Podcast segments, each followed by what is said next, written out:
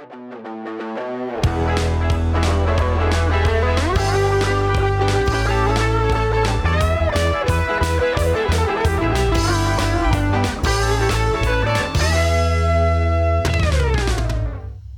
euh, bienvenue à tous, tout le monde. Aujourd'hui, c'est un épisode extrêmement spécial. Euh, je, suis tout excité. Je suis comme une petite fille euh, qui, le, qui, qui est en train de genre, voir un gros boy band. qui, ça fait comme 10 ans qu'elle a comme les posters qui, qui, sont dans sa chambre sur le plafond.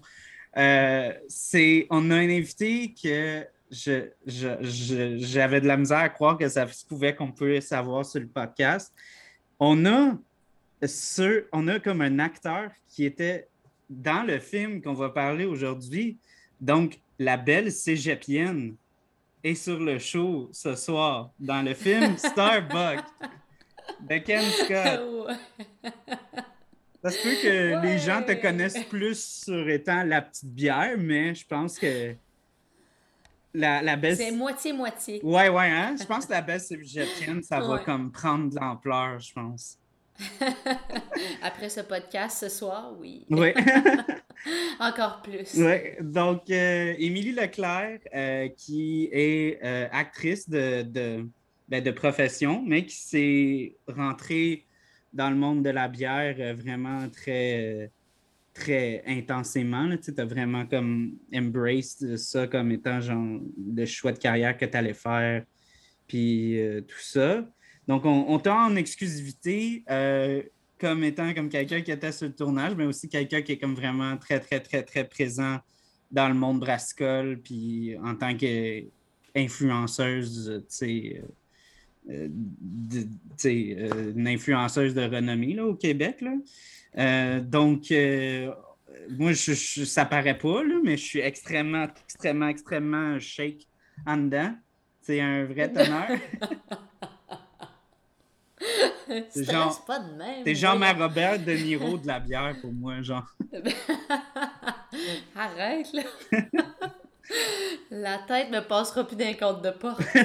ah, changera de porte chez vous. ouais, c'est ça, je ferai des portes plus grandes. Donc. Euh, ben, t'es bien gentil. Ouais, non. Euh, écoute, euh, je, suis tellement content que tu sois là. on va parler, comme c'est ça, on a dit de Starbucks. On va avoir une bière un peu. tu j'essayais encore d'être un peu quétaine puis de fitter une ah. bière qui puisse fitter avec ça. Puis moi, j'ai pensé Starbucks, j'ai pensé Starbucks. donc, café. donc, on va déguster la Session Stout blanc toi, tu dis-tu, je veux une exclusivité, tu dis-tu une stout ou un stout? Un. Un? OK. Mais c'est tellement fait chicaner quand je disais une parce que je pensais que c'était une. Fait que... Mais ça a l'air qu'il y, a eu un débat avec ça, je pense, sur capsule bière pendant la pandémie ou je sais pas trop. Moi, je suis pas de temps sur capsule, là, mais ça a l'air que c'était un sujet chaud de la pandémie euh, dans le monde brassicole, sur la scène brassicole québécoise. Ouais, ben moi, je, le confinement. Moi, je suis un, un, euh, moi, je suis un gros, euh, un gros, un gros joie le vert. Moi, je dis une stout. Mais c'est correct. Euh. C'est bien correct. sais dans le fond, c'est comme la bière parfaite, le stout. Là. Une stout, un stout, elle a comme pas de genre. C'est comme une bière non genrée. Exact, exact. C'est malade. Hey! ben, parlant de genre, tu m'as euh, hit avec une exclusivité. Ce soir, tu vas parler de quelque chose de bien excitant euh, qui va se passer de ton côté. oui. Donc, je te laisse, je te laisse aller. Oui, tu me laisses. oui, c'est ça. Euh, donc, je la monte à l'écran, j'imagine? Oui, ben oui, si tu veux. Là, on a un écran. oui, c'est ça.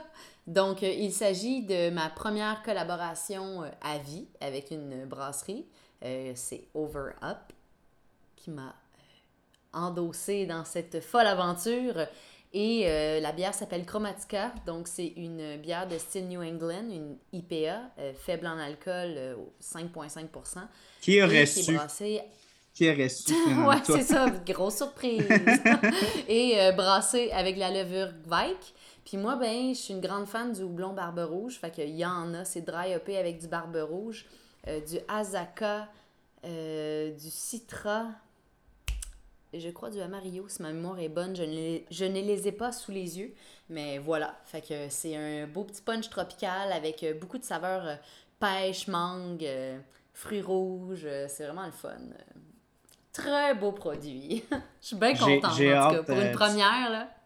Tu penses-tu que ça va être distribué à beaucoup de places? ou ça va-tu être très, très dans des marchés spécialisés? Ou, ben, il n'y a pas eu beaucoup de canettes de fête. Fait que oui, ça va être assez euh, restreint. Là. Mm-hmm. Mais euh, je, je devrais avoir une liste là, à savoir euh, où ça va être distribué assez rapidement, en fait. Là. OK. Fait que vous viendrez me voir, tout le monde. yeah. si vous avez besoin de conseils. non, mais pour de vrai, honnêtement, Overhop sont vraiment solides, leur, leur bière, ou surtout les IPA. Là, la, la collabo de Vox and Hops aussi était super sacoche. Ah, wow! mais ça, tellement. Hein. Ouais, non, t'as bien fait. Mais je pense qu'ils sont vraiment ouverts au, au collabo. C'est fou, hein? Oui, ben nous, à la base, on devait faire une collaboration ensemble au Brésil. Mm-hmm. Parce que moi, j'aime bien ça partir l'hiver, euh, voyager. C'est surtout l'hiver que je voyage, que je fais mes plus gros voyages, disons. Puis, euh, ben c'est ça, on devait se rencontrer au Brésil, mais là, la COVID est arrivée. fait que ça a comme été un peu mis en pause. Mm. Euh, puis là, c'est en fait, c'est Patty directement qui m'a relancé euh, dans le temps des fêtes, là, un petit peu avant Noël, si ma mémoire est bonne. Puis elle me dit, hey, on l'a fait dessus, cette bière-là. fait que j'ai dit, hey, pourquoi pas? Fait que voilà. Puis on a décidé que ce serait une bonne idée de la euh, qu'elle soit lancée dans le mois de la femme, la journée de la femme étant le 8 mars. Euh, mhm. fait que le mois de mars, ben, c'est le mois de la femme. Fait qu'on trouvait que ça fitait, tu sais. Puis la femme robot, ben, c'est une femme robot, mais elle a des traits très euh, féminins, sensuels. Fait qu'on voulait faire comme, tu sais, le contraste entre la femme forte puis la femme plus voluptueuse parce que les femmes fortes, elles, elles sont de plusieurs sphères, là, tu sais, comme c'est plus juste un cliché de femme forte maintenant. Les femmes fortes, se retrouvent. Euh, tous les castings. Mais c'est ça, c'est ça. c'est plus juste comme la femme au tailleur. c'est euh, comme vraiment Genre, c'est ça, l'avocate, là, oui, c'est ça. Oui, tu sais, c'est rendu plein, plein. Ben, le, personnage a vraiment été beaucoup plus développé que ça maintenant. Dans... Ben, justement, tu sais, on, on, dans le film, on a un exemple de ça. je, je, mm. Mais là, c'est tout le début, je vais commencer à plugger le film. Mais ouais, tu sais, euh, le personnage de Jolie Le Breton là-dedans est un personnage hyper attachant, vraiment, tu un, un beau personnage. C'est à, à, drive Patrick Huard durant tout le film, puis il n'y a pas un mot à dire, c'est cœur. ben, il n'y a pas un mot à dire. Ah non, vraiment pas. vraiment pas, puis c'est malade de voir ça. Euh, ouais. Donc, euh, la bière, nous, on va goûter parce que Émilie a mm-hmm. seulement euh, ses canettes avec elle. Ça. ça a été en canot aujourd'hui. oui, grosse exclusivité, yes! Oui, c'est ça. Donc, on va boire, c'est ça, la, la, la, session Stout Blanc de Echo. Mm-hmm. donc, Echo est déjà apparu sur notre épisode à Saint-Valentin. Euh, que JF euh, était venu nous, parler de ses bières. Puis justement, je vais, je vais rajouter un, petit clip audio euh, qui nous va nous expliquer un peu c'est quoi le processus d'un de, stout blanc. Ah, j'ai de la misère à dire ça. Mais ouais, fait que c'est ça, il nous explique un peu c'est quoi. C'est vraiment comme, c'est quasiment comme une, une pale ale café sucré un peu. Moi, je n'ai pas goûté encore. Toi, tu l'as déjà goûté? Okay. Ouais. J'irais pas dire jusqu'à sucré, par exemple. Parce qu'il m'avait dit qu'il y avait des notes vanillées.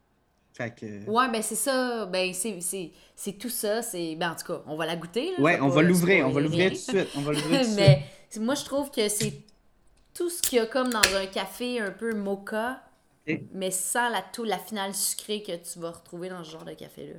OK. Perso. Je vois. Je vois. Je vois le projet. Je vois le projet.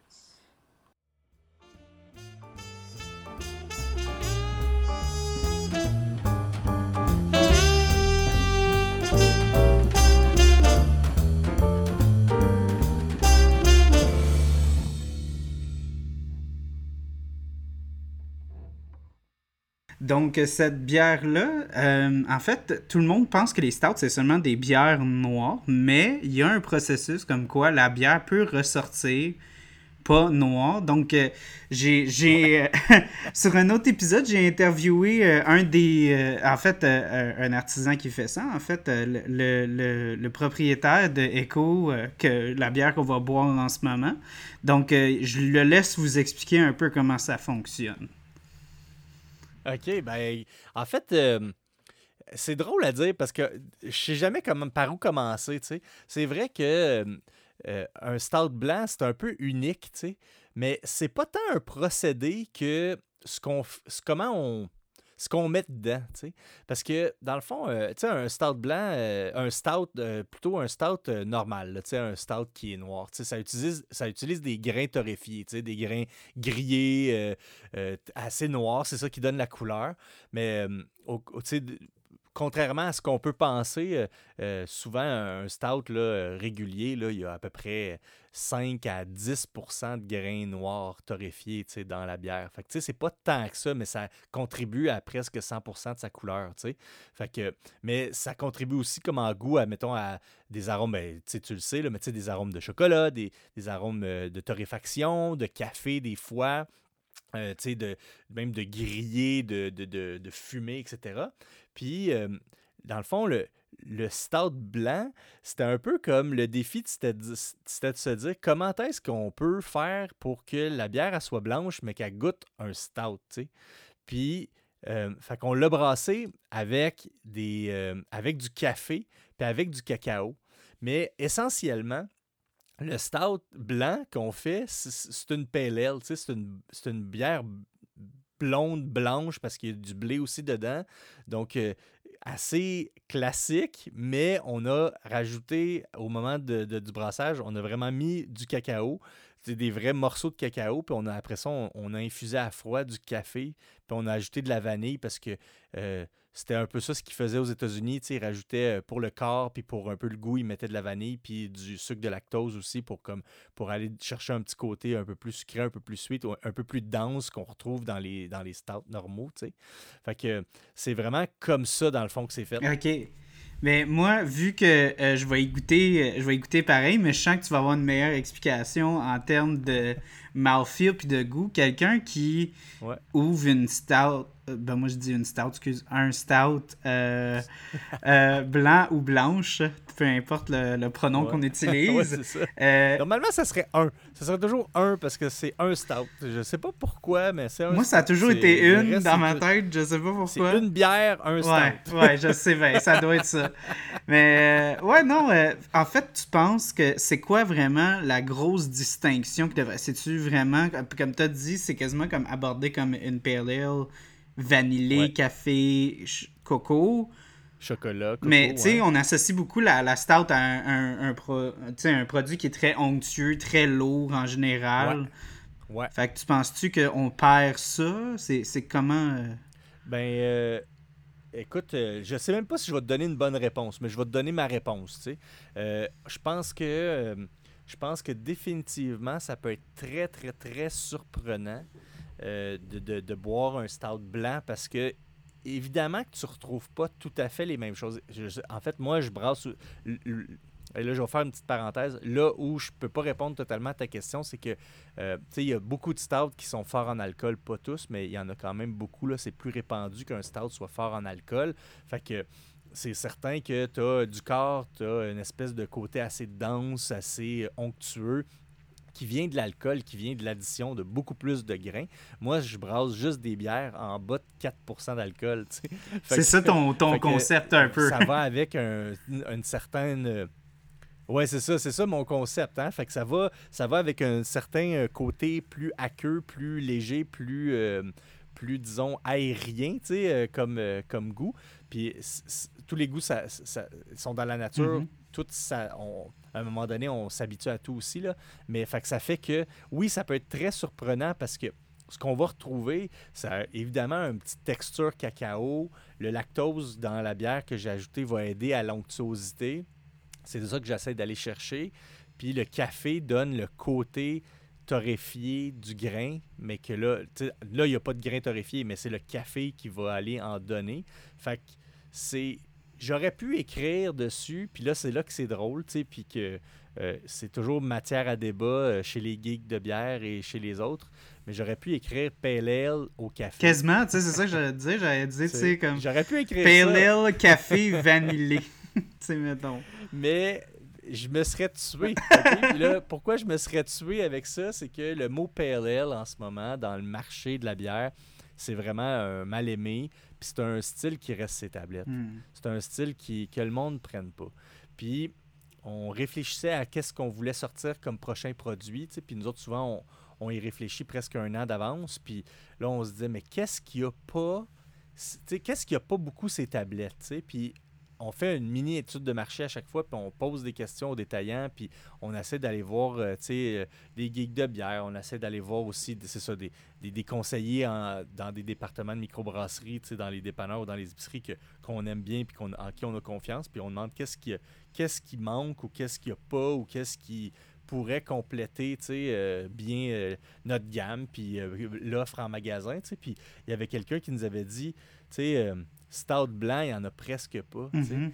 Puis ça m'a comme allumé parce que je faisais la. la- la- je, je checkais, puis c'est vrai. Il n'y en a pas beaucoup, non. euh, non, non. Moi, je pense que j'en ai juste euh, deux en tête. J'ai celle de Hochelag, puis celle. Celle de Schlag, puis, puis euh, celle de, Voyons. euh, je- de, de Gatineau. là, Ouais, ouais, ben, j'allais dire, c'est pas Chasse-Peinte qui en font un aussi? Ah, peut-être. Ah oui, c'est vrai. Il y a Chaspin qui en a fait un Mhm. euh, que j'ai pas réussi. Puis cette année, je pense pas qu'ils l'ont ressorti parce que je l'ai cherché. Mhm. Puis c'est le- l'autre, c'est euh, le Gainsbourg. Le Gainsbourg, le Gainsbourg, Oui, le Gainsbourg. Gainsbourg Ouais, à, ah, ouais. à Gatineau, à Almer. Là.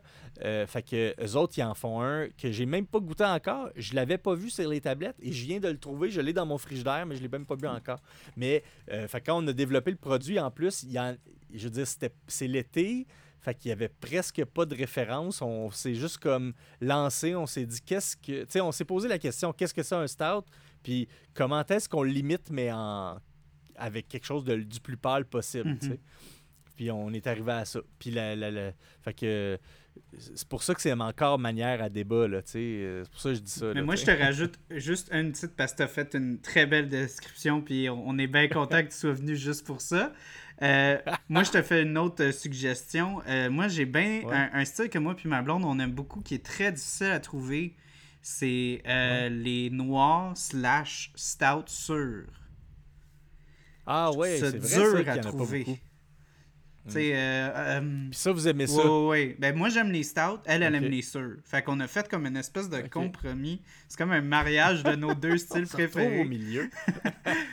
Fait que c'est ça. Non, ben, merci des. Ben, merci de la suggestion. Il y a- en même temps, tu sais, pour ça, là, c'est drôle parce que c'est pas drôle. Je dis tout le temps que c'est drôle, mais je, je reste toujours du positif, du, du côté positif de la vie. Mais euh, il faut aussi euh, vouloir brasser des styles qu'on aime boire, tu sais. euh. puis, mettons, là, tu me dis un stout sûr, puis là, moi, ça m'allume moins personnellement, tu sais. Fait que je me dis, ah, je sais pas si je brasserais ça. Est-ce que c'est éco? Tu sais, est-ce que c'est. Tu sais, on, on peut se poser plein de questions, tu sais. Mais. mais merci de la Ah, suggestion. non, regarde, je te pitch ça, c'est mon, c'est mon idée. Ok, ben, merci. Eh ben, merci on dit encore. bonjour à Émilie aussi. Euh, salut Émilie. Euh, on se parle pas, mais allô. Ben, Elle va t'entendre. Elle va t'entendre. Je vais essayer d'y faire écouter ça. euh.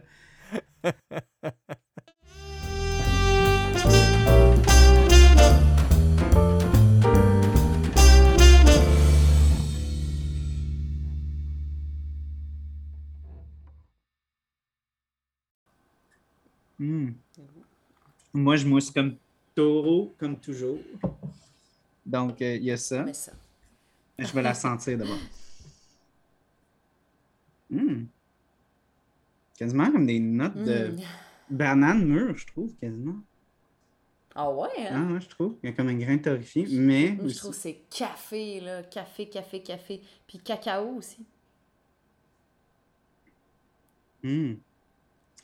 Ok, ouais. Je vois. Mm. Je vois ce que tu dis. C'est Mm. pas, c'est pas sucré. T'as comme une bonne Non, amertume du café qui, qui kick in là-dedans. C'est, c'est Ah vraiment léger. comme, euh, Oui, oui, puis le malt, il vient comme finir la gorgée, je trouve. Là. Tu fais comme Ah oui, ok, c'est ça, c'est une bière. Tu sais, comme. Des fois, c'est ça, je trouve, le danger, c'est que ça soit trop. Euh, ben, c'est correct une fois de temps en temps, là, que ça soit. que ça goûte pas la bière, mettons. Mais euh, je trouve ça le fun que tu as le petit goût de malt, là, le petit la petite pointe maltée de la fin qui vient te rappeler que c'est bel, bel et bien une bière que tu bois. Mais tu sais, GF, il est vraiment euh, un peu plus traditionnel. il dit que lui, il veut que c'est IPA, il goûte l'amertume, il veut pas que ça goûte trop le haze. Il, lui, il est de la vieille école, il aime les, les IPA qui goûtent bien, bien amer.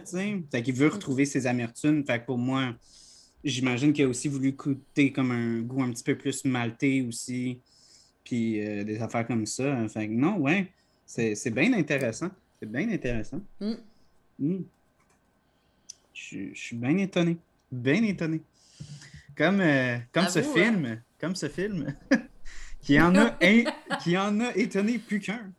Euh, mais moi, ce qui m'a vraiment étonné, c'est euh, parce que, OK, moi, je, j'étais en train de, de, de, me faire comme après le temps des fêtes, je planifie un peu les films que je veux voir. ça fait longtemps que je voulais aborder Starbucks. Fait que là, à un moment donné, je regarde des bandes annonces, le fun. Puis là, euh, je tombe sur la bande annonce, puis je suis comme Hey, elle me dit quelque chose, cette fille-là. Puis c'était toi. oui, c'est ça, ça fait un bout. J'avais pas les cheveux dans la même couleur non plus dans ce temps-là. T'étais vraiment très. comme blond, blond, blond, blond. Mm-hmm, ouais, mm-hmm. c'est ça. Fait que veux-tu tout de suite déballer ton sac puis euh, euh, euh ben parler de ton expérience? Mon expérience, ben écoute. Moi, ça a été une super expérience, quand même assez formatrice, le Starbucks, pour moi, parce que c'était euh, le premier projet de longue haleine que j'avais euh, à ma. comme j'ai gradué de l'école de théâtre, puis c'était comme le premier projet que j'ai pogné, là, que. C'était un gros projet, puis c'était sept jours de tournage, puis euh, c'était des...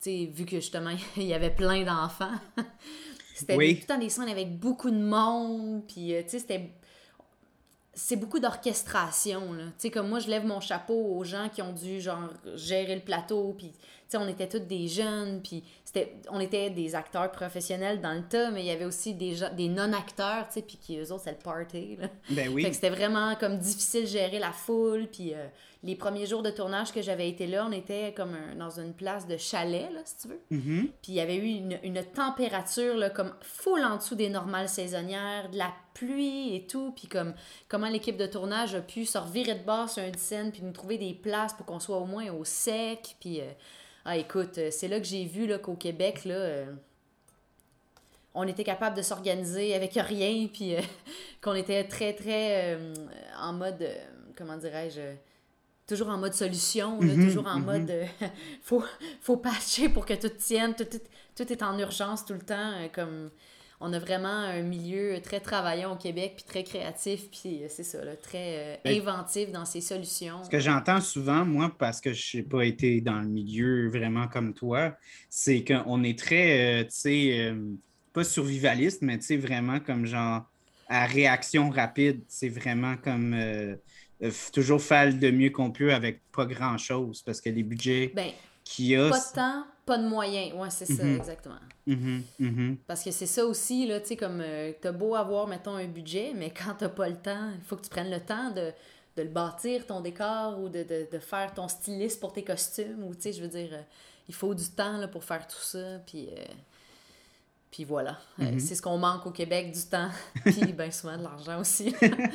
fait que voilà, c'est là que j'ai eu un contact vraiment réel avec le milieu, tu sais. Puis euh, sinon, ben c'est ça, c'est un super tournage. Je me suis sentie vraiment privilégiée d'avoir euh, un rôle un peu plus important. Fait que j'étais dans plusieurs scènes. Euh, puis c'est ça, travailler avec Patrick, c'était super aussi. Moi, j'ai pas vraiment eu de scène avec Julie, en fait. Mm-hmm. En fait, aucune. puis c'est ça. Mais Patrick, c'était super cool. Antoine, c'était super cool. En plus, Antoine, lui et moi, on est gradués de la même école de théâtre. Ah ouais? Fait que, ouais, fait que, fait que c'est ça, c'est drôle. J'avais vu son examen de claquette dans nos cours de danse. puis c'est ça, fait que c'était comme un starting point. Puis on a genre fait du petit small talk. Là. Moi qui venais de sortir de l'école, j'étais donc impressionnée parce que là, j'avais échangé quelques mots. Ah ouais, c'est. C'est toi, c'est toi, Antoine Bertrand. Mais j'étais dans la même classe que toi, tu sais. tu connais le professeur. Mais il y a deux ans, Puis là, on s'est comme pas connus, mais tu sais, comme on avait le même prof. ah non, je déconne. mais c'est vraiment cool que tu dis ça parce que, euh, tu sais, moi, je, comme, comme je, te, je me souviens, quand, quand j'ai commencé à jaser de, de, de couvrir ce film-là, j'ai vraiment fait comme Ah, ouais, ben, c'est la petite bière, Émilie, qui est dans ce film-là.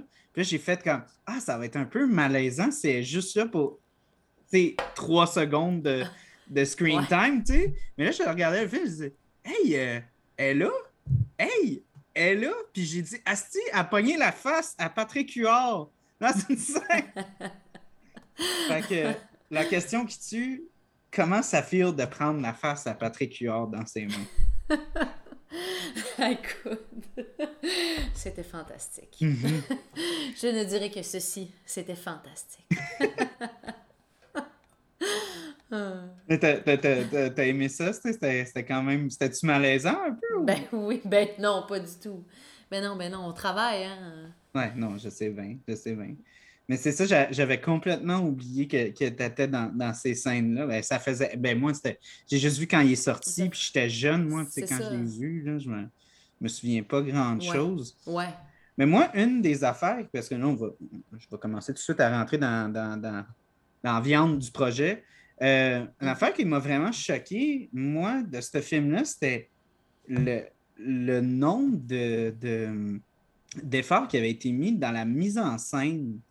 Parce que moi, je suis souvent quelqu'un qui ne pas sur le, look visuel, les couleurs, puis les affaires comme ça. Moi, je suis vraiment plus quelqu'un qui s'attarde au jeu d'acteur, au, au, script, puis des affaires comme ça. Mais ça m'a vraiment frappé que l'attention vers la couleur rouge dans ce film-là est vraiment comme très, très, très présente. Tu sais, il y a toujours son veston rouge, puis son appart a tellement de, belles couleurs. il y a souvent des, Il y a une scène où est-ce qu'il dort, puis il est vraiment comme complètement comme terni dans une lumière rouge. Puis j'ai même écrit dans mes notes, c'est comme même, on dirait que la saturation de la couleur, c'est vraiment comme très, très comme pastel, si on peut dire. Parce que des fois, moi, je trouvais des fois que les lèvres étaient trop rouges. Fait que je trouvais ça un peu bizarre sur certaines scènes. Ah, mais ouais, hein? que je le euh, re-regarde avec cette perspective, euh, en portant attention. Mais ouais, non. Mais je, ne sais pas, toi, si tu avais remarqué des choses, toi, le re-regardant, parce que toi, tu as été dans. as été dans quelques scènes, mais toi, tu n'as pas vu comme tout le projet, tu n'as pas été dans toutes les scènes. Toi, comment est-ce que tu t'es senti quand tu as re-regardé ça? Euh, je me disais, si j'apparais, ben, je vais dire, autant peu dans le film que j'ai eu sept jours de tournage, j'imagine pas comment ceux, tu sais, comme ça a tellement dû. Quel travail! Tu sais, mm. comme je veux dire, euh, oui, il y a beaucoup de scènes, euh, mettons, à deux, à trois, mais il y a énormément de scènes avec les autres enfants, puis comme. moi, je suis impressionnée, là, toute l'orchestration et. Ben, ben, ben, c'est surtout ça parce que, tu sais, souvent, tu sais, quand, quand tu es sur un plateau, tu as vraiment comme le, réalisateur qui s'occupe avec les, acteurs principaux, puis tu as comme le, le, le, le euh, voyons, le, l'assistant directeur, je pense que lui, il va gérer toutes les foules, mais vous faites tellement partie de la production, vous n'êtes pas du monde qui marche dans le background, sais il y a beaucoup de personnages qui reviennent, qui repartent, puis ça fait comme beaucoup à gérer, tu sais. Euh, oui, oui. Tout à fait. Euh, surtout que dans le temps, euh, tu sais, il y avait des répétitions, mais là, il n'y avait pas vraiment de répétitions. Fait que c'était comme, OK, voici, comme il y a 150 personnes, il y a 150 figurants, puis des fois, j'étais comme, ouf, je suis contente que je pas à parler. Tu sais, comme, ouf! tu sais, je trouvais ça, parce que c'est quand même énormément de concentration, là. Parce qu'il faut que tu sois à l'écoute de tout le monde, mais en même temps, il faut que tu restes plugué sur qu'est-ce que, tu qu'est-ce que l'échange que tu as avec l'autre acteur. Euh, c'est vraiment, vraiment, vraiment de la haute voltige. Puis euh, c'est ça, pour, mettons, les acteurs qui ont été là beaucoup, là, puis qui avaient des grosses scènes, moi, je leur lève mon chapeau parce que fallait vraiment que tu sois euh, aguerri là, pour être capable d'être bon là-dedans, de briller, parce qu'il y avait beaucoup d'éléments, je trouvais, je vais dire, déconcentrants. Là. Ben, je, suis d'accord avec toi là-dessus parce que, euh, comme je t'ai averti dernière minute que j'allais regarder l'adaptation la, la, américaine. moi, ce que je trouvais justement de l'adaptation américaine, c'est que je trouvais que les, les, les personnages américains, les adaptations, on dirait que les frères et sœurs ne ressortaient pas. Je trouvais pas qu'il y avait autant, tu sais, comme, comme, comme tu as dit, je trouve qu'il y a vraiment eu beaucoup de... Les, les, gens qui jouaient les enfants, que même s'il y en avait beaucoup, c'était vraiment, ils, ressortaient beaucoup. Il y avait comme vraiment une belle identité, comme les, les acteurs, quand ils jouaient leur rôle, on dirait qu'ils ressortaient de l'écran. Tu sais, comme il y, avait de l'air de, de, vraiment comme avoir leur propre personnage, leur identité, leur background. Tu savais de où ce personnage venait, tu savais c'était quoi ses, ses, rêves, ses, problèmes, puis tout ça. tandis que je trouvais que dans la version américaine, on dirait que ça, ça, se brouillait. Comme ça avait l'air à une foule à un certain point, tu sais. OK. Moi, j'ai pas vu la version américaine. Mm-hmm. Euh, je l'ai pas visionnée. Euh. Je sais qu'il y en a eu une. Je sais que c'est Ken Scott, si ma mémoire est bonne, qui l'a réalisé celui-là aussi. Oui. Oui, j'étais. Euh, j'en en sais pas plus. J'ai pas lu de critique vraiment. Est-ce que ça a été bien reçu? Est-ce que ça a été un aussi grand succès qu'au Québec? Pas tant. Pas tant, non. ça n'a ça, pas été tant bien reçu. Puis, tu sais, moi aussi, j'ai trouvé que j'ai trouvé que ça, tombait un peu flat. Puis ça, c'est pas pour comme être mm-hmm. comme ah, ouais, au Québec, on est les meilleurs, puis on va battre les States à tout bout de champ.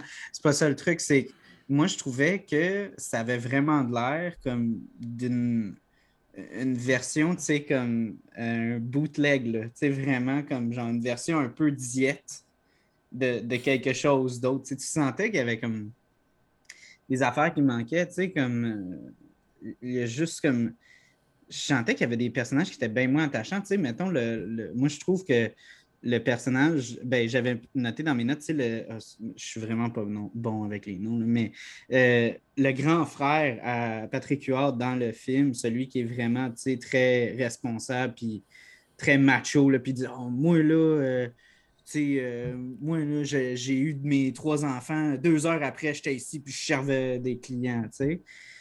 Lui, je trouvais qu'il ressortait... C'est qui l'acteur qui ben c'est, c'est, Moi, moi j'ai pas son nom, mais moi, ah. c'est, ce que je me souviens, c'était, c'était Boisvert dans Les Boys.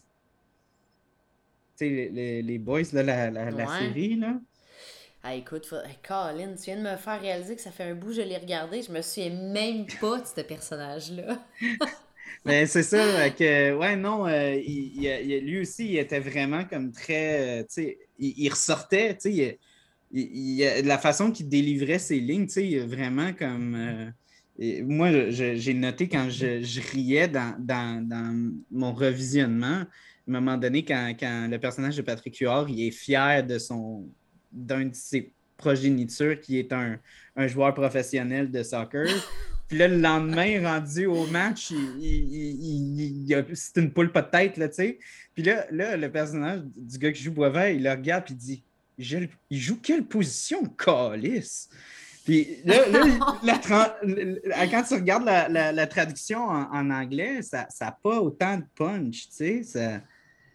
C'était vraiment comme. moi, je sentais qu'il y avait comme un genre d'énergie différente. Comme, euh, OK. Ouais, ça, je trouvais un peu. Est-ce que tu es correct? C'est bon? Oui, oui, c'est bon. Il y avait comme une notification qui persistait en haut, puis je ah, la flusher. Je te voyais plus les yeux. ah, OK. oh, quel dommage. Donc, euh, ouais, non, attends, je vais, je vais revenir un peu sur, euh, sur euh, mes notes. C'est un. C'est quelque chose qui a, été par, qui a été écrit par Ken Scott puis Martin Petit, que je ne savais pas, qui, avait écrit ça. Toi, as-tu la chance de, de rencontrer euh, Martin Petit, il était sur le site? Parce qu'à un moment donné, il a été. Euh, il, était dans une des scènes où est-ce qu'il jouait un, un, gars qui ramassait les poubelles, puis il ramassait euh, les plants de potes, puis il mettait ça dans son truck au lieu de le mettre dans, dans la poubelle, le, gros container. Le camion. Oui, le camion, exact. Mais écoute, il me semble qu'il était présent à la première, si ma mémoire est bonne. Mm-hmm. La première du film, mais j'ai pas eu d'échange avec lui là, pendant le tournage. OK, OK, OK. Parce que, tu sais, lui, il était vraiment plus à la scénarisation, fait que je me, je me suis dit que... Ben, il devait aller, il devait venir faire son tour là, sur, le sur, le plateau, mais tu sais, il était sûrement pas, il était pas là tous les jours, là, ça j'en suis convaincu. Mm -hmm, Ben toi, euh, après post Starbucks, tu sais, toi, tu as vu ça aller? Parce que tu sais, ce film-là, il, a vraiment été. Euh, il a vraiment été euh, partout. Là, il est allé partout dans, le monde. Euh, il a gagné plein de plein de, awards. Puis il y a eu la. Je savais même pas, il y a une adaptation française, il y a une adaptation indie aussi.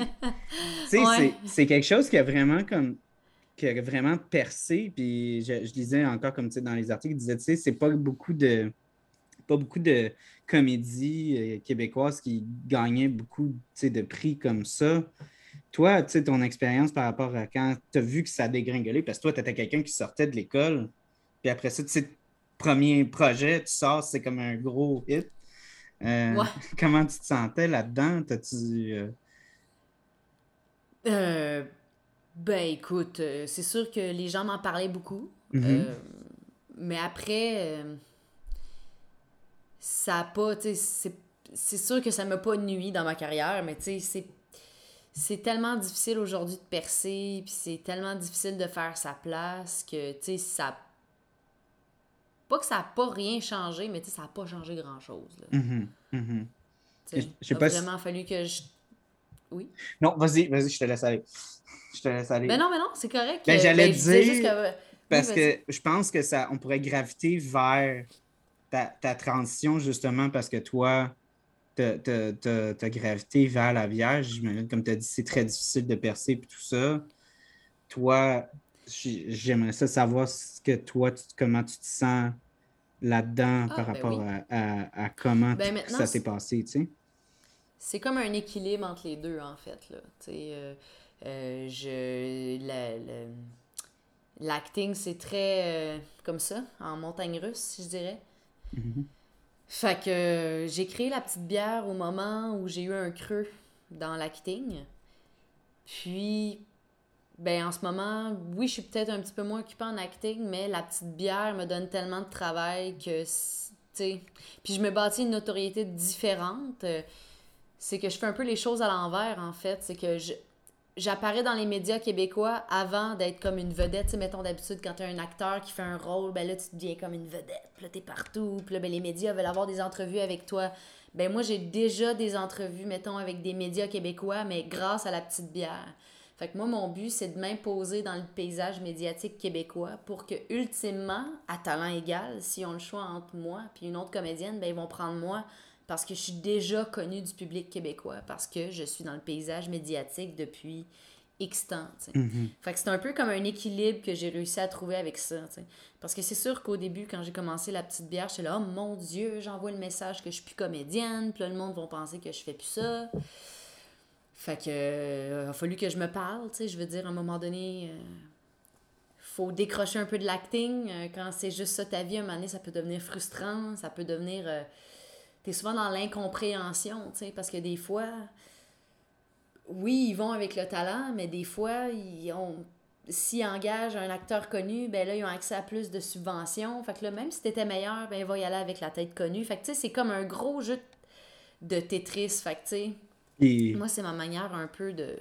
Oui. C'est tellement difficile aussi, comme justement, tu sais, pour avoir connu beaucoup d'acteurs, c'est beaucoup, tu sais, de travail non payé aussi parce que tu veux justement, tu sais, comme avoir un lead dans, quelque chose, puis tu sais, pouvoir montrer comme, regarde, je suis capable de, faire comme ce range-là, tu sais, j'ai fait comme un projet étudiant ou whatever, un petit projet, mais là, dans... Kino aussi. Mhm, le kino aussi, ouais, exactement. Fait que non, ouais, c'est vraiment difficile. Puis là, aujourd'hui, avec la pandémie, c'est encore plus difficile. Là, le, le monde euh, cinématographique. Donc, oui, euh, ben, en tout cas, je sais pas, ben, je sais pas, je le sais un peu pour les autres euh, pans du métier, mais pour les acteurs, s'ils veulent maintenant un couple, ils vont favoriser les vrais couples. Mhm. S'ils veulent une femme avec un enfant, mais ils vont prendre le vrai enfant de la femme. moi, j'ai pas d'enfant, mon chum, il est pas comédien, fait que, oups! ouais, non, mais tu sais, au début, au début, je trouvais ça... Mhm. Ben, je trouvais ça mignon au début qu'il avait trouvé ça comme solution, mais là, comme, comme tu as dit, plus j'ai commencé à y penser, plus, plus j'ai commencé à faire comme, ouais, ça va vraiment comme couper beaucoup de portes encore plus à des gens. Mm. Parce, puis, puis je me disais tout le temps. C'est pour ça que je suis encore plus contente d'avoir la petite bière. Ouais. J'allais me dire aussi, tiens, admettons que ton chum qui, est, acteur, puis lui, il est poche, puis toi, t'es bonne. Ça, va être malaisant dans la scène. Tu fais manquer toutes tes auditions. Là. oh non. Mais euh, moi, je voulais avoir justement une conversation parce que cette conversation-là, je voulais l'avoir avec quelqu'un dans le business parce que hum, c'est une, une, idéologie que, que j'ai beaucoup pensé. Euh, puis, je, je sais qu'on peut, on peut se jaser en, en tant qu'individus qui sont en dehors, mais j'aimerais ça aussi avoir l'opinion de quelqu'un qui est justement à l'intérieur. Moi, j'ai vraiment peur du, euh, du milieu cinématographique québécois par rapport au fait que euh, justement, je voulais aborder ça sur l'épisode de Starbucks parce que j'ai l'impression que Starbucks est le dernier film événementiel québécois du sens du film, du film qui a euh, remporté plus de 3 millions au box-office, qui a vraiment rallié les Québécois à aller voir justement comme une œuvre de chez nous. C'est depuis les dernières années, comme justement 2014, 2015, 2016, il n'y avait plus de, de père en flic, de bon cop, bad cop, du, euh, la grande séduction. Ça, ça sonne comme justement une espèce de comme. Moi, le sentiment que j'ai, c'est quasiment comme une espèce de sentiment de comme c'est rendu plus euh, à la mode d'aimer notre cinéma, puis de se reconnaître justement dans des œuvres. Je sais pas. Il y en a beaucoup qui font des jokes. oui, les films québécois passent, mais toujours à 4 heures du matin. c'est vrai que, à chaque fois que je tombe sur des maudits bons films québécois, c'est toujours comme par hasard une nuit que je fais de l'insomnie dans un canal full pas rapport que j'écoute jamais là, quand je suis chez mes parents, mettons. Ils, ont mhm. comme, ils ont comme un câble satellite avec plein de chaînes. Mais ouais, c'est vrai, c'est vrai ce que tu dis. Euh, ah, écoute, euh, c'est un paquet de facteurs. Hein. Mais c'est un paquet de facteurs. Mais toi, qu'est-ce que tu penses qui est, qui est euh, un, je veux pas dire le symptôme, mais peut-être comme l'agent qui. Je veux pas dire qui. qui je pense pas qu'il y a personne qui est assis et qui dit Hey, on va pas faire des bons films. C'est pas ça que je pense. Ce que je veux dire, c'est penses-tu qu'il y a des agents concrets qui incite le fait qu'on manque justement de ce genre de, d'œuvre maintenant, aujourd'hui? Je ne veux pas dire peut-être en 2021 parce que c'est, la pandémie a fait mal, puis ça, ça n'a jamais été une excuse, mais c'était un problème en 2018, c'était un problème en 2019. Ben écoute, on est un petit bastion francophone dans une mer anglophone. C'est sûr que des films québécois francophones, ça se vend moins à l'international. Euh, comme je te dis, c'est un paquet de facteurs, mais tu sais, je pense que c'est ça, les gens, euh, ils veulent faire de l'argent, puis... Euh, mettons, d'instinct, c'est pas avec les films québécois qui vont en faire. Mettons des blockbusters, comme tu parles, ben, si je peux faire 3 millions au box-office québécois, puis que je peux faire, mettons, 10 en le mettant en anglais, mon film, tu sais, je te parle d'un point de vue de. Tu sais, mais ça, c'est une, une, une strate, je dirais, mais il y en a plein d'autres, là, des, des raisons qui font, tu sais, net les géants euh, du web comme Netflix, euh, toutes ces choses-là, tu sais, comme si mon film, je te donne un autre exemple, si moi j'ai un scénario, puis que là je le produis au Québec, versus je le fais produire par Netflix, puis qui est traduit en 18 langues, puis que, tu sais. Ben, ben je pense que c'est un paquet de facteurs. Ben, tu vois, tu sais, c'est ça, comme moi, c'est ça l'argument que moi j'entends. Puis quand j'ai commencé le podcast, un des films qu'on avait abordé justement, c'était Jusqu'au déclin. qui avait été la première production euh, financée par, par Netflix. Puis, tu sais, c'était un film qui n'avait pas l'air d'être une adaptation, n'avait pas de Il y avait un sentiment, tu sais, vraiment d'appartenance québécoise. Tu sais, comme vraiment comme le setting dans l'hiver québécois, tu sais, vraiment euh, toutes les performances, tu sais, d'avoir, tu sais, même l'écriture, tu sais, le dialogue était vraiment très, très, très québécois. Puis, tu sais, on regardait cette œuvre-là et ça faisait, tu sais, vraiment québécois. Puis, moi, c'est ça que j'avais pitché dans, dans, le podcast. J'ai dit, ben maintenant, aujourd'hui, avec la, consommation du marché international, je trouve quasiment plus que l'argument est valide sur le fait de ah, un film en français, c'est rendu difficile à vendre parce que maintenant, le consommateur est rendu plus, ben, un peu comme la bière, en fait, il est rendu plus euh, éduqué, je dirais, plus raffiné, si on peut dire. Des, des films comme euh, Parasite qui gagnent l'Oscar euh, ça n'aurait jamais pu arriver a 10 ans. pas vu. Ah non? Ouais. OK. Je, non, je veux le voir. Je n'ai tellement entendu parler. Mais tu sais, c'est quand même, tu sais, t'as pas besoin d'avoir vu, mais tu sais, c'est juste comme, ce que je veux dire, c'est que par rapport à, tu sais, maintenant, on consomme beaucoup plus, justement, grâce à toutes les plateformes, on consomme beaucoup plus de, de, contenu, euh, euh, de l'étranger, ben, surtout comme le marché américain et tout ça. Fait que c'était vraiment à ça que je, voulais relater. Moi, je trouve que maintenant, maintenant que genre le, marché euh, extérieur est rendu vraiment attrayant pour, mettons, on va dire le consommateur américain, je pense plus que c'est un problème de produire une œuvre en, français si elle est actée, écrite, réalisée de ben, façon très vraie, tu sais.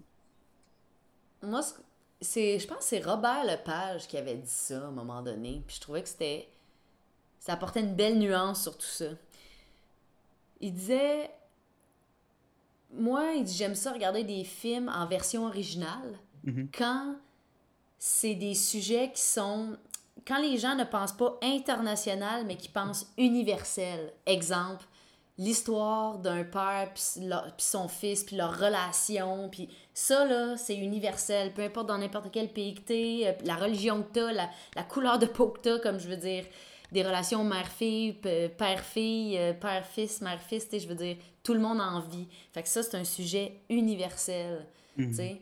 Mais je pense que ça oui t'as raison mais je pense que c'est pas pour tout quand même ah, je pense. Parce que quand ça, ça a cette, mhm. cette fibre-là, que c'est universel, quand c'est quelque chose que le spectateur peut s'identifier, peu importe sa religion, sa situation géographique, euh, tu sais, comme... Là, je pense que oui, tu as raison, mais qu'il y a quand même... Euh, ça a ses limites, mettons. C'est ce que je pense. Parce que, tu sais, moi, mes parents, tu leur mets un film en je sais pas moi, en mandarin ou en arabe, euh, ça va durer trois secondes qu'ils vont se lever puis ils vont faire d'autres choses. Ouais, mais, mais, mais en même temps, il y, a, y, a, plus de gens qui consomment maintenant. Tu sais, moi, justement, oui. mes beaux-parents, eux, ils sont capables d'accepter le fait qu'ils vont regarder un film coréen. Euh, tu sais, afghan, des affaires comme ça, s'ils ont entendu du bon buzz dessus. C'est ça mon point, c'est que. Ouais, mais tu vois, moi, mes parents, c'est complètement le contraire. Mais c'est pour ça, oui, oui, mais je pense que tu as raison, mais qu'il y a quand même une petite portion, tu sais, de la.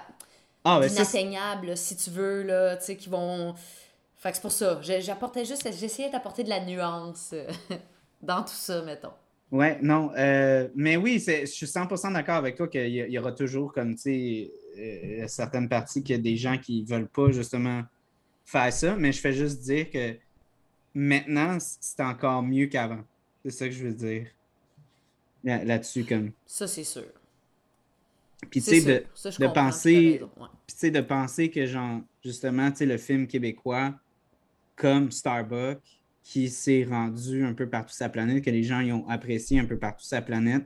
C'est la même histoire qui s'était passée justement avec Jusqu'au déclin de Netflix, qui a été visionné partout en Europe, des affaires comme ça. Tu sais, les gens ils ont quand même été capables d'apprécier le film. Puis c'est pour ça que moi, j'ai un peu d'espoir là-dessus, mais je commence à comme perdre un peu espoir sur un petit peu plus comme euh, certains J'étais un peu triste qu'il faut qu'on aille chez Netflix pour faire des films québécois. C'est ça, moi, plus mon point. tu sais? ouais. C'est comme si tu voudrais brasser une bière, puis il faudrait que tu ailles chez Monson pour la brasser, tu sais. Mais... Euh, ben, ceci dit, ils ont des très bons euh, maîtres brasseurs, pareil. Mhm, Il y a mhm. beaucoup de gens euh, qui sont en microbrasserie aujourd'hui qui ont commencé chez Molson. Puis j'aime bien faire l'avocat du diable. Ah! J'aime bien toujours ressortir le. soit le bon ou de, quand c'est trop positif de dire oui, mais attends, il y a ça aussi. Tu sais, j'aime ça comme balancer. J'aime bien faire l'avocat du diable. C'est positif, on aime ça. Oui, c'est ça. Euh, ah, sauf peut-être quand j'ai parlé de mes parents qui étaient bien boqués ces films oh, qui sont pas en français. Regarde, là, c'est... Mes parents aussi, moi, ils veulent rien savoir. Fait qu'on ils ont est d'accord là-dessus. Ouais. d'accord là-dessus. C'est pas tout le monde qui vont s'asseoir et qui vont regarder un, un, film importé. mais... Oui, ben c'est ça. Surtout qu'il n'est pas traduit en français, parce qu'ils vont écouter des films, là, des films américains, mais traduit là en France avec une espèce de, français normatif qui est pas tout à fait normatif et avec des expressions qu'on n'entend pas ici là. Mm-hmm. Fait que euh, non mes parents ouais. Ils il m'a traité de mauviette. Il m'a traité de mauviette. Oui c'est ça. ça. Ben, écoute mes parents s'est rendu qu'ils ont des insides de films de Marvel là parce que il me semble qu'il y a une affaire que les les, les, les super héros ils disent tout le temps là euh, je gère, je gère. Oh boy! Il y a quelque chose de plus international que de dire je gère? je gère, je gère. Fait que là, c'est comme une inside entre mes parents. Là. Mettons, mon père, il fait une salade, puis là, ma mère est comme Pierre, as-tu besoin d'aide? Fait que là, ma mère, elle répond je gère, je gère. Oh, boy. Mais ouais, non, ça, euh. c'est. Tu, tu, tu vois, ça, c'est encore là, tu sais, c'est dommage, mais ça, ça, ça j'ai entendu dire que c'est parce que aussi le monde de doublage euh, québécois, ça va encore plus mal.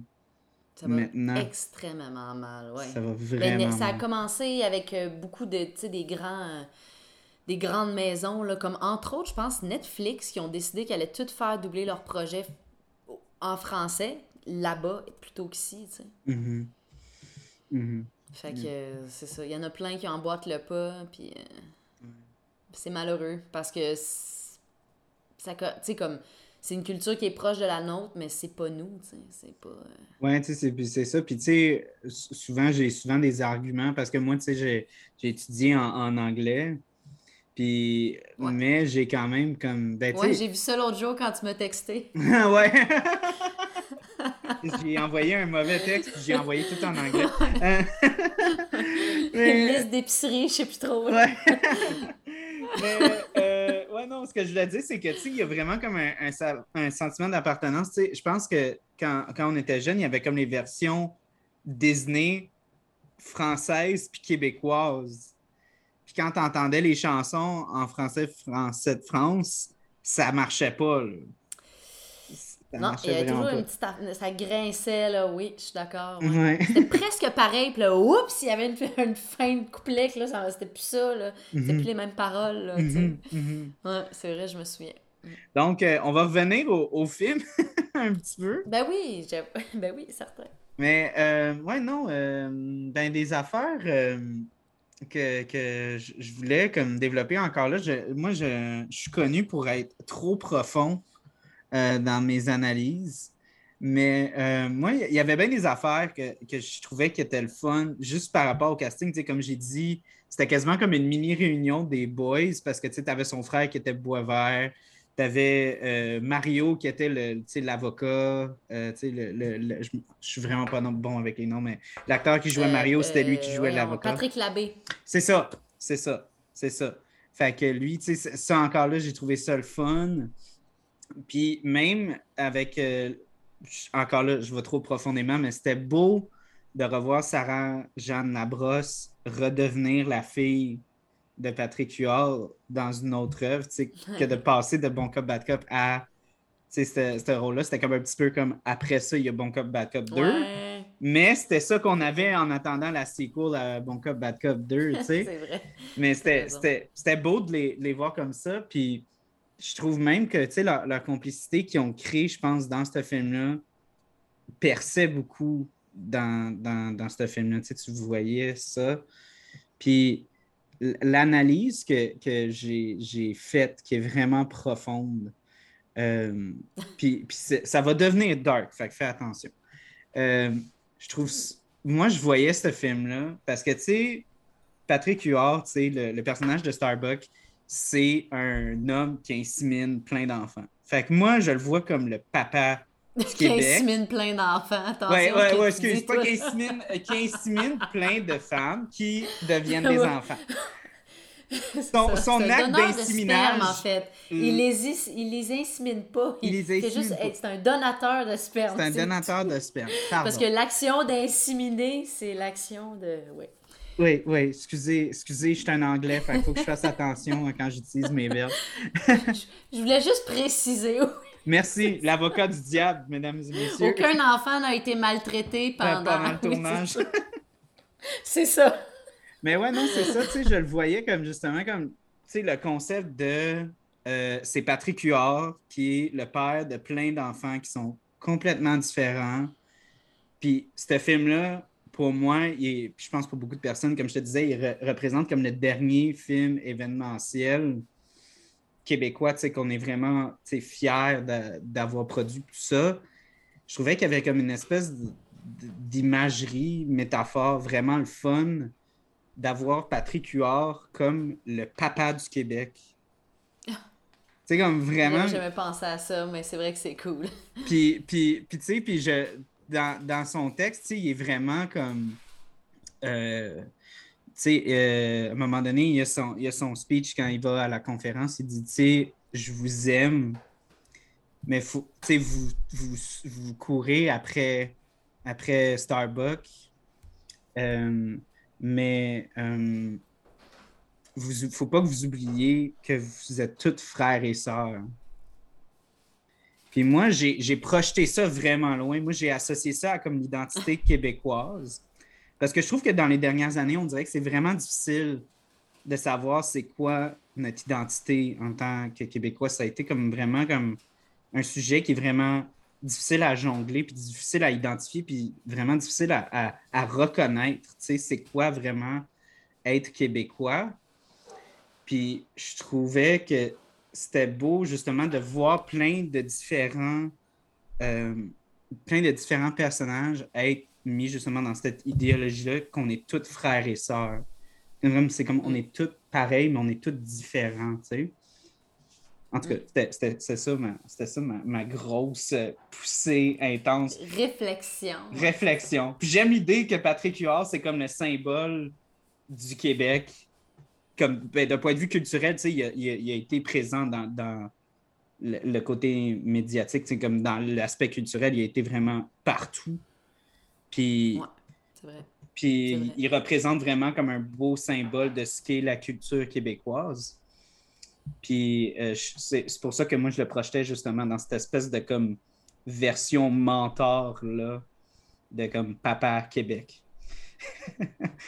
ah, mais c'est vrai, tu as vraiment raison. Euh, c'est vrai qu'il s'illustre sur plusieurs sphères. Euh, il a été humoriste. Ben, il est-tu encore? Je ne sais pas, mais il a touché à l'humour. il est derrière la caméra, il est devant la caméra. Ah non, il fait des, des trucs plus euh, impro-sketch, euh, des trucs plus scénarisés, plus structurés. Euh, écoute, il est, très versatile, puis c'est ça, il est bon dans, dans plein de sphères, dans plein de slate, je ouais, ben oui. du métier. là. C'est pas donné à tout le monde, tu sais. Ouais, non, c'est... Souvent, les gens, ils ont une force, deux forces, mais lui, tout ce qu'il touche, ça y réussit. Mm Puis tu sais, mm. encore là, c'était vraiment comme je trouvais que la façon où est-ce qu'il jouait le personnage, encore là, tu es un peu désavantagé parce que tu n'as pas vu l'adaptation américaine. Mais je trouvais qu'il y avait une complexité que Vince Vaughn n'a pas dans son interprétation. C'est vrai, c'est lui qui joue. Je me souvenais pas que c'était ouais. Ben, je trouvais qu'il y avait une complexité là-dedans parce que, tu sais, Patrick Huard, dans ce film-là, son personnage, il, il n'est pas euh, unidimensionnel. C'est vraiment comme un un. Euh, t'es-tu correct? Oui, c'est beau. Il y a des notifs, puis j'essaie de les flusher. Madame est occupée. je me sors, oui. euh, ouais, non, c'est ça, tu sais, il y, a vraiment comme un. Ah, j'ai perdu mon, mon j'ai perdu mon bout. J'ai perdu ma pensée. On parlait que Patrick, oui, Patrick Huard, euh, ben, il était bon dans, dans plein de, de sphères du métier. Euh, tu disais que Patrick, c'était un peu comme le papa du Québec, puis que c'était une belle métaphore avec le film. Euh, tu parlais que Starbucks a été Mm. le dernier comme blockbuster québécois. Ouais, ouais, ouais. Je ne t'entends plus. Je ne sais pas si tu m'entends, toi. Ouais, ben tu sais, tu vois. euh, Ouais, je t'entends, je t'entends bien. C'est juste ton, ton image qui, qui, qui, euh, qui bug. Mais là, tu parles-tu encore? Ah, là, je t'entends. Ok, parfait. Hey, hey, mon Internet est incroyable. Euh, Tout va bien. ouais, tout va bien. Mais tu sais, c'est ça, c'était c'était vraiment, tu sais, comme.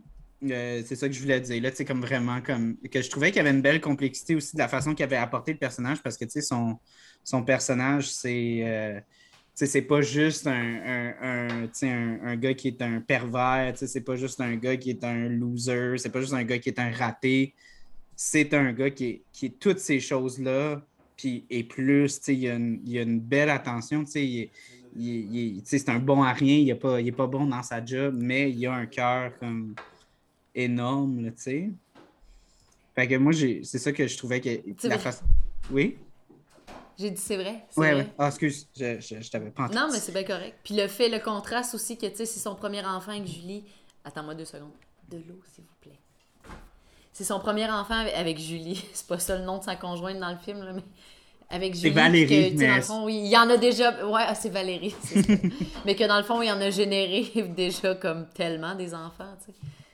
Puis que lui, tu sais, c'est que c'est un gros truc là, pour lui là, d'être père, puis. euh, tu sais.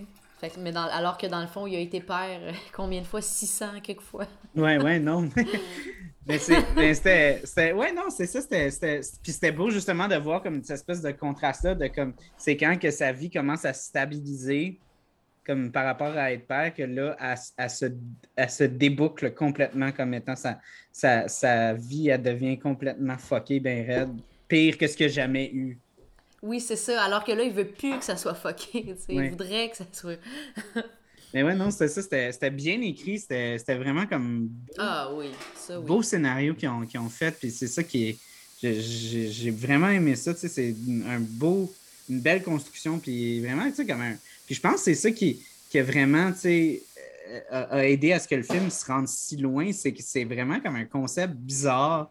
Puis le fun à, à couvrir, tu sais. Mais ouais, non. Euh, c'est.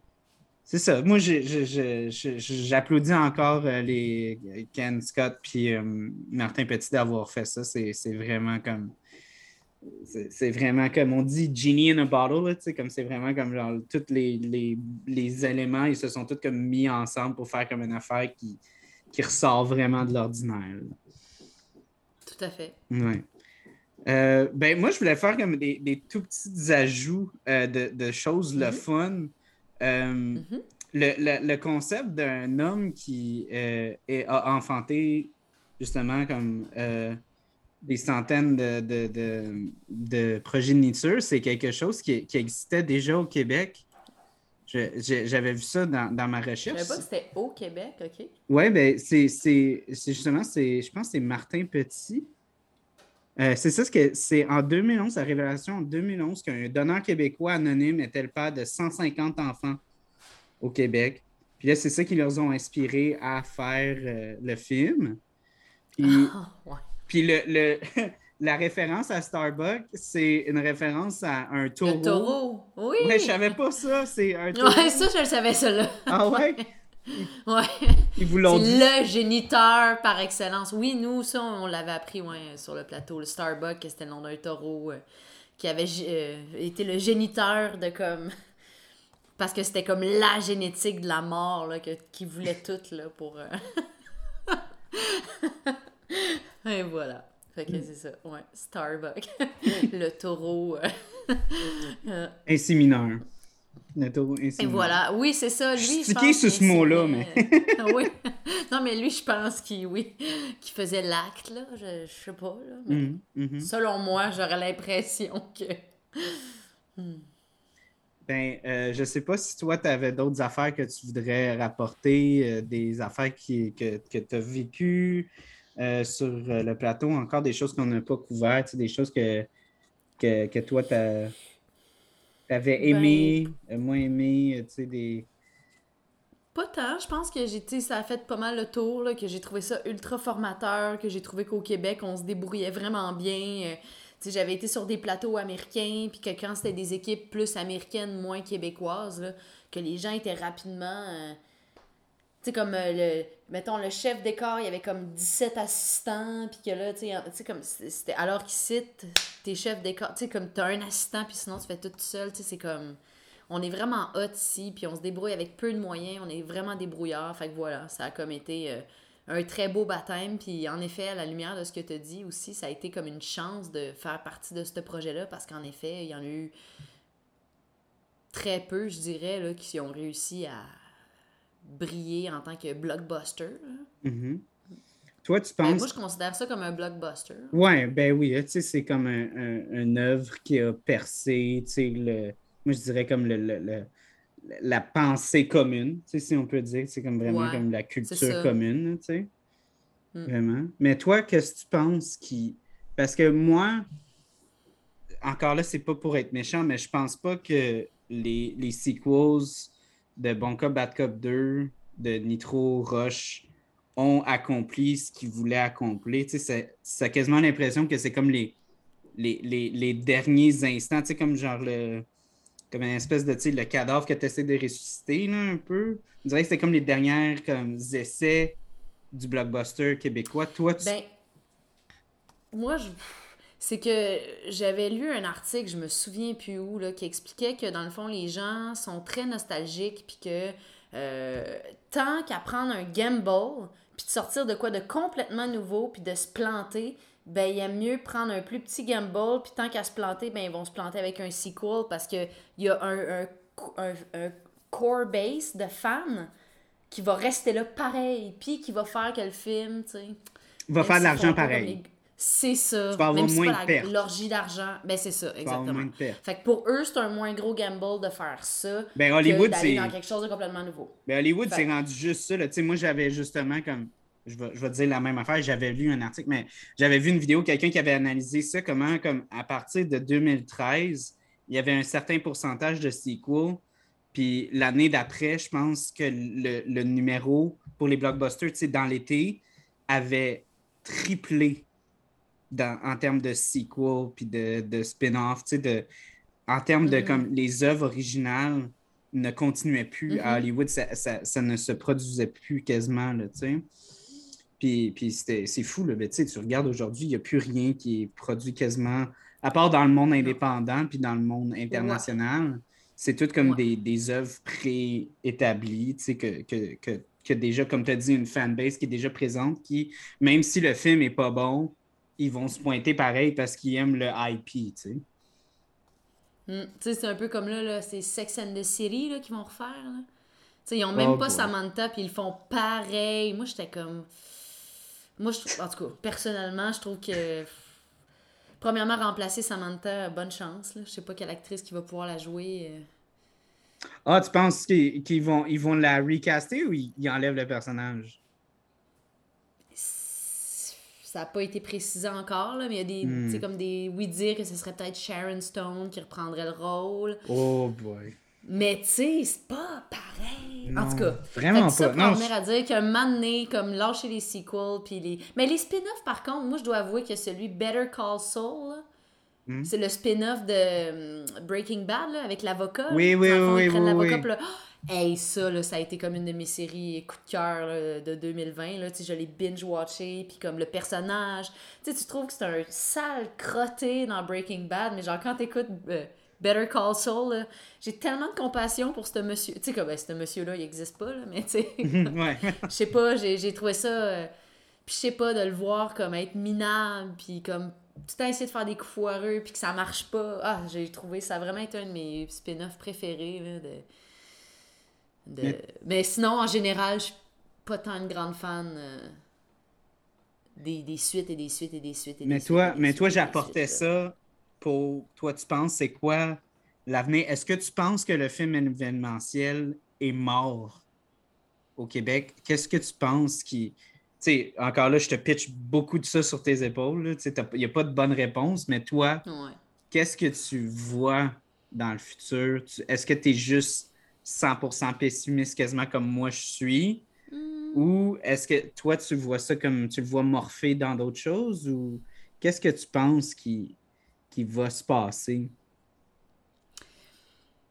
Mais écoute, c'est comme euh,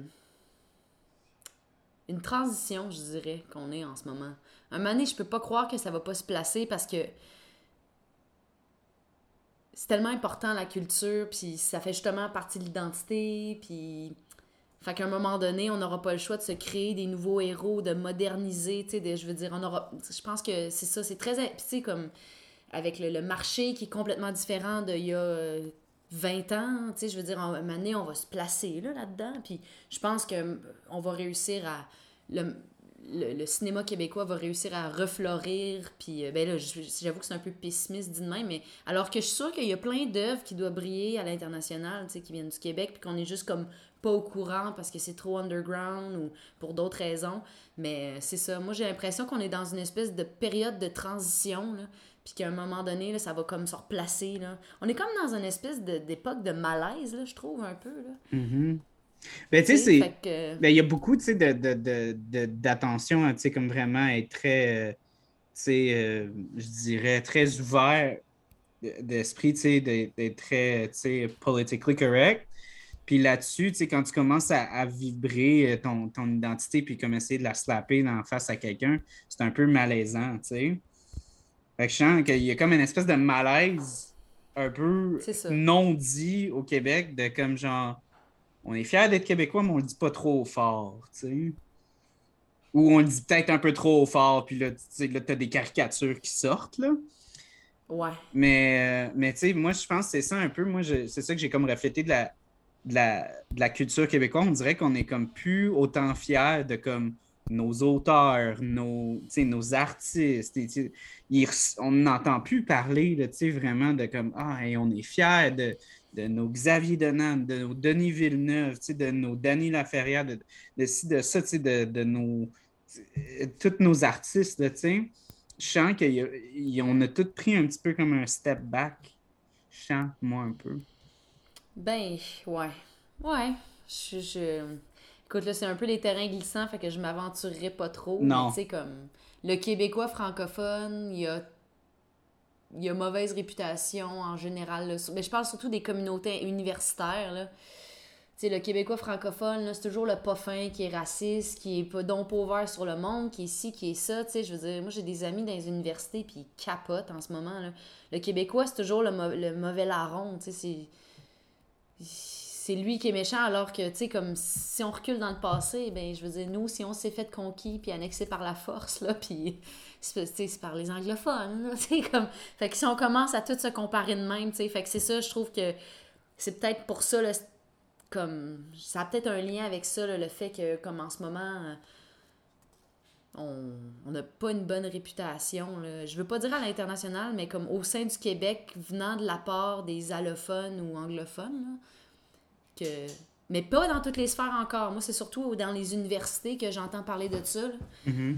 Euh, mais c'est ça. Euh, on dirait qu'on. Comme je te dis, on est dans une période de malaise. On dirait que les gens, ils osent comme plus s'exprimer. Puis là, ben, on va juste s'exprimer sur quelque chose que tout le monde dit que c'est correct. Puis que là, c'est sûr qu'on est correct. Puis que là, c'est sûr qu'on se fera pas, tu sais, comme. Euh, chier dessus en bon québécois par personne parce que là on va être correct puis politiquement correct puis là ça va être correct tu sais c'est comme Mhm. je veux dire, il y a des gens qui ont vécu des affaires graves quand même. Oui, puis tu sais, moi, ce que je dirais, c'est que dans l'art, tu peux pas tu peux pas juste être comme. Euh, ben, tu peux le voir justement dans, les blockbusters hollywoodiens, les affaires de même. Tu peux pas plaire à tout le monde dans l'art. Quand tu as une perspective, il faut qu'elle soit distincte. Tu peux pas plaire à tout le monde. L'art mm. qui, l'art qui, qui frappe et l'art qui, qui, qui affecte, c'est l'art qui a quelque chose à dire. Puis, tu sais, comme tu dis, si on est comme dans une période de malaise puis qu'on peut rien dire, ben c'est sûr que il n'y a rien qui va sortir du lot vraiment. Hmm. C'est pour ça que je te dis, c'est une période de transition. Moi, j'ai confiance que ça va se placer là, à un moment donné. C'est tout nouveau ce qu'on vit, puis c'est ça. le monde est vraiment en train de changer. euh. Ah ouais? Mm. Ben moi, j'ai- pour espérance que les jeunes, euh, les jeunes euh, cinéastes et tout ça vont ressortir de tout ça. Je m'in- je je m'inclus, m'inclus pas là-dedans.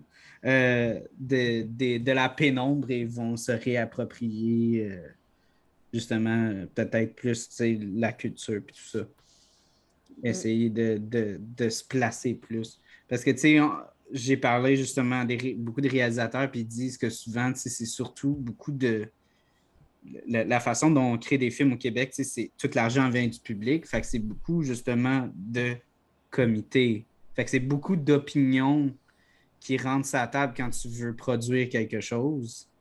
Puis il faut que ça fasse plaisir à tout le monde. Tu sais, comme dans le documentaire, j'ai regardé euh, Patrick Saint-Cal, il avait dit. euh, il avait dit quelque chose de vraiment drôle. Il a dit, tu sais, quand tu veux faire un film au Québec, il faut que, faut que le, le réalisateur il l'aime, il faut que le producteur il l'aime, il faut que, faut que le, le gardien du building, du- de la Sodex, du voisin il l'aime. Il dit, moi, là, quand j'écris un, un livre, il faut que mon éditeur il l'aime. Ça finit là.